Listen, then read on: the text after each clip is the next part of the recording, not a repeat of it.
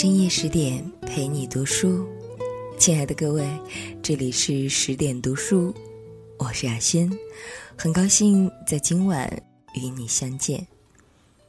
好久不见了，今天晚上我们来分享到的文章来自严歌苓。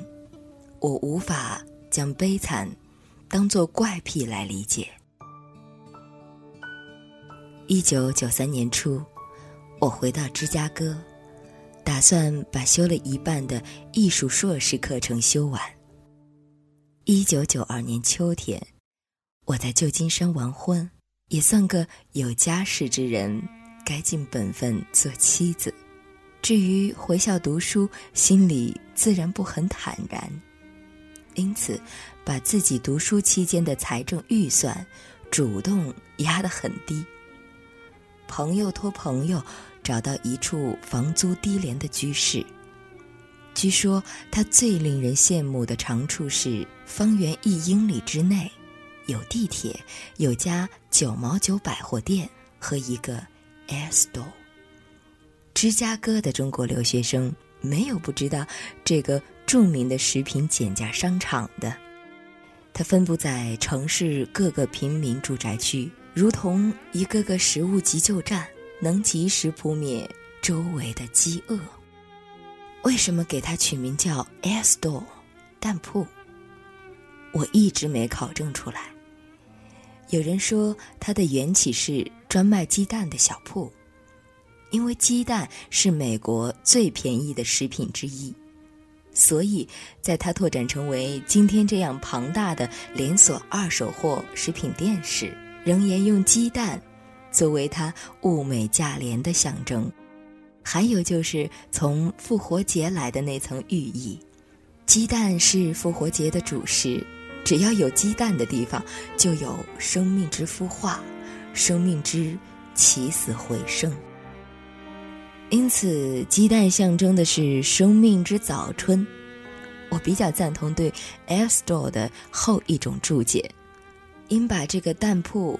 改成“生命之春”食品商场 （Spring of Life），有生命弹跃而起之意，也有生命如泉喷涌之意。我很快便跻身采购的人群中去了，也很快就碰到了一个熟面孔。他先叫出我的名字，我才想起他是我在餐馆打工时的工友。她是陪读刑法博士的丈夫来美国的。听说她家早已搬到以白领阶级为主的近郊去了，不过她每个周末仍要走出自己的阶级，到蛋铺来采买一周的食物。我认识的许多留学生都是这样，毕了业就了职。房产、汽车都齐了，却仍折回蛋铺来买这些有残疾或铅标志的瓜果。或许这宽大简朴的殿堂曾以它的丰盈消除过他们最基本的生存恐慌，他们对它的持续惠顾出于一种感恩心理。或许是在这里采买，好比在一座食物矿场里开掘。掘出什么都给人近似挖宝或历险的心理满足。或许仅仅因为留学生的本性，留学生是世界上最懂节俭的一种人，他们总是远远的回来。走到奶制品一栏时，发现一个很瘦小的老太太坐在两大桶牛奶边上。蛋铺充满喜洋洋的各国语言，若不留心，绝对不会听见这老人细弱的身影。他几乎是整个蛋铺中唯一的一个白面孔。美国人但凡有个体面收入，是耐不住性子来这里和各种肤色的移民打捞食物渣子的。我还没走上前，就闻到一股奇特的气味从老妪身上泛起。我问老太太哪里不妥，她哼哼着说：“我的脊梁要杀死我了。”我必须完全蹲得与他一样矮小，才能听得见他的话。我试着去拉他的手，他把那只手从我手里缩回，给了我另一只手，因为头一只手的手心里有几枚硬币。他像一节定了型的老藤一样，被我一点点抻直。眼看要直了，他尖利的惨叫一声，又缩回原来的形状。他身边。搁着一个手推车，是专为老年人购物所设计的那种。只是，他也老的如他一样，变了形。我把两大桶牛奶放在手推车上，从他婴儿一样尖细的凄凄爱爱中，我弄明白了，他在这儿勾缩了一个小时了，就是。想把脊背的疼痛挨过去，再把两桶牛奶搬上车。我左手推着他的车，右手环过他的背，插在他的右腋下，等于将他的体重全挂在我的右臂上。我感到他整个人不比两桶牛奶重多少。我问他还需要买别的什么，他说不需要了。两桶牛奶，足够他和他的家庭一周的过活了。我差点问：一周七天，光靠牛奶？但我及时闭了嘴。在美国，是可以把悲惨当某种怪癖来理解，而把悲惨当做怪癖来尊重，也就等于。尊重个性，尊重个人对生活方式及自我信仰的自主权。我问老太太家住哪里，他说只有三个街口之遥。我决定把他面交他的家人。根据我对医学广博的无知，我断定老太太一定有脊椎错位之类的病症，她根本已瘫痪在我的右臂上。经过付款过道时，他将手里的硬币给收银员，款数刚好。显然，他预先做了计算，也预先打算好，除这两桶牛奶，绝对不买任何其他食物。蛋铺的牛奶便宜的近乎自来水。我担心着老太太和牛奶走到马路上，那股奇特的气味。我现在已判断出来了，是一股类似动物园的气味。老太太告诉我，她叫安娜。我发现安娜的衣着是六十年代的，是件大致是黄色的灰外套，或说是大致成了灰色的黄外套。安娜极清瘦，衣服也过于单薄，因而她那几乎。弯成 S 形的一根脊柱，清晰地显现在她背上。假如把他整个人抹平整，他不见得比我矮多少。我问起他的家庭，他说：“是啊，我有个大家庭等着我去喂呢。”我纳闷儿，竟没有一个。比他健康点儿的晚辈，来承担着采购。他像读懂我心思似的，解释说：“我有两个儿子，在寒战时上前线了，都没回来。至少我不知道他们有没有回来。”我说：“您一定弄错了，不是寒战，一定是越战吧。”他说：“我没弄错，是寒战。越战的时候，我一个儿子也没有了。”我心里暗暗吃一大惊。安娜至少有八十五六岁了，虽然她勉勉强强算是活着，但毕竟有这把孱弱的阳寿。再瞅他的脸容，不知何处使他看去像个婴孩儿，残缺不全，却幼稚无邪的 那一种面容，头上稀疏柔软的黄白绒毛在风中的太阳里浮动。我很难启齿的又问：“那您丈夫呢？”安娜说：“他去世已经二十年了。”这时，我们已走过第二个街口。我由于不小的劳力支出而浑身有了汗。安娜指指前面说：“看，那就是我们的家。”她手指的地方，一大片灰蒙蒙的鸽子，你挤我，我挤你的，发出打嗝似的低音。我留意她说。我们的家，心里觉得有些宽慰。三个街口，我和安娜竟走了四十多分钟。其中，安娜不断请求我停一停，因为一阵剧痛又朝她脊梁袭来，疼痛使她蜷曲、扭歪、原已变形的身躯。更加走样，我也已筋疲力尽了。总算听他说，就这里，是一排店铺式的房子，大部分都倒闭了，关着门，陈列橱窗玻璃上被涂鸦，被贴着招租广告和卜卦、纹身、逃犯通缉告示。那一大群鸽子见了安娜，一起呼啦啦振翅起飞，轰炸机似的朝我们冲过来。我感到扑面的是带着腥膻体温的一片固体肮脏。我闭眼屏气，躲着那羽毛肩夹尘土的风。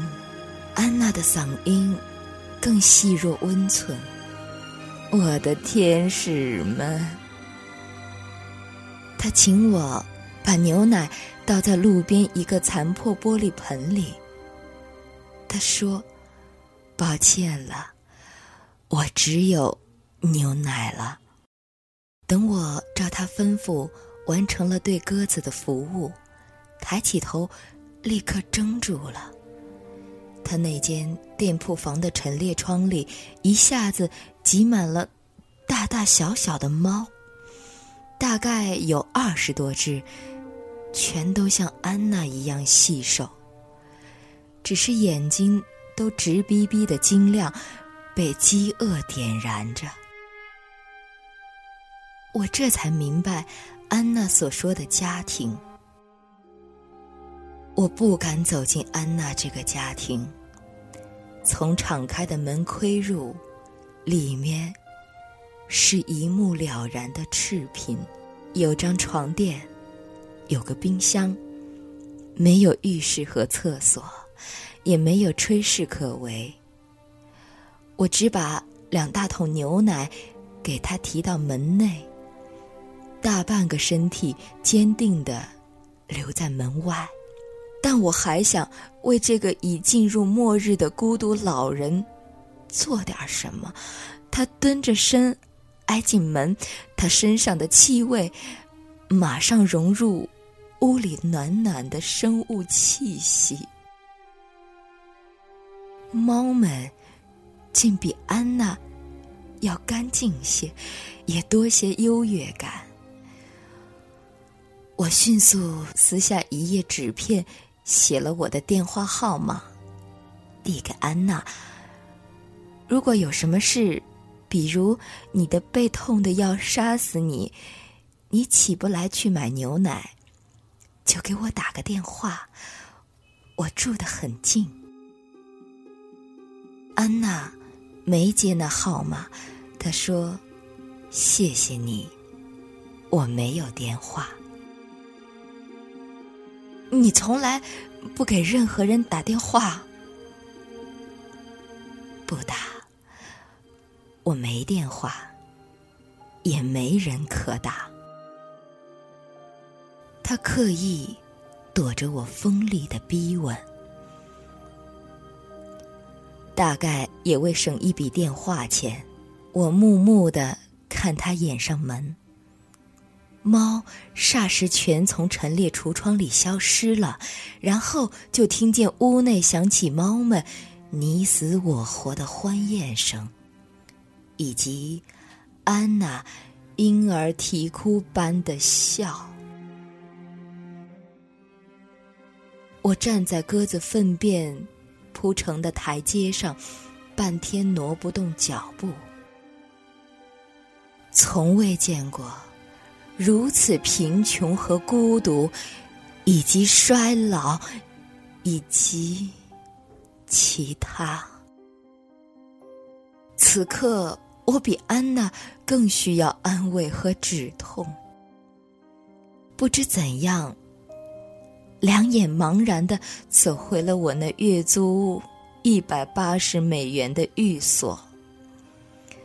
它陡然变成了天堂。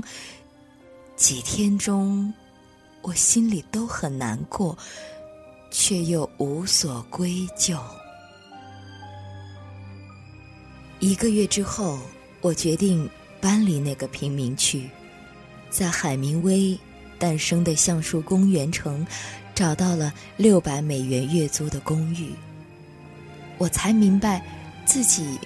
没有那样一颗坚强的心，来旁观安娜这样悲惨的人的一生。我无法将悲惨当作怪癖来理解，从而尊重这怪癖，以致达到对于个人生存方式的尊重。四个月后，学期结束了，我乘了火车。回到那个有 S 道的地方。那时已是五月底，吹面不含杨柳风的芝加哥，使贫穷得到了大大的缓解，或说使贫穷也得以装扮。我来到安娜的门前，从门的缝隙看进去，没有安娜了，却仍是一地的猫。它们更瘦了，薄薄的一片，如同影子。我想，安娜一定还在世，猫在等她。临近蛋铺，如安娜这样的生命，总可以维持一个大致活着的状态。这样想，蛋铺是功德无量的。他意下。敷着多少大致存活着的生命？再一次的感谢作者严歌苓。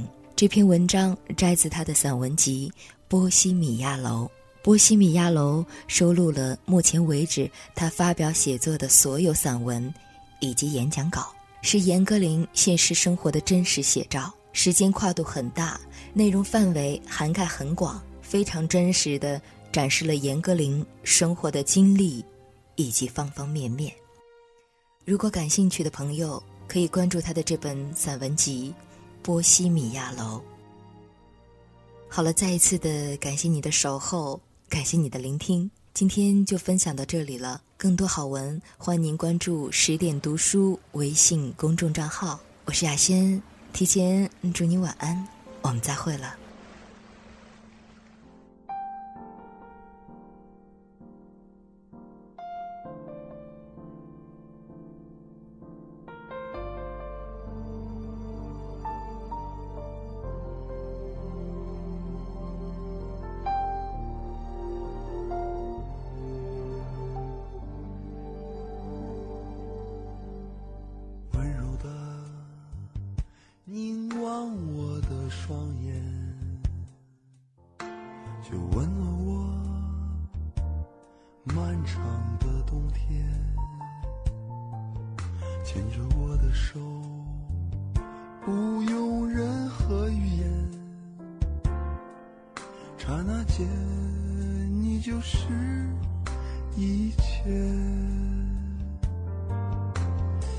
静的靠在我的胸口，仿佛全世界都停止转动。无论这一生经历多少磨难，你是我最大的光荣。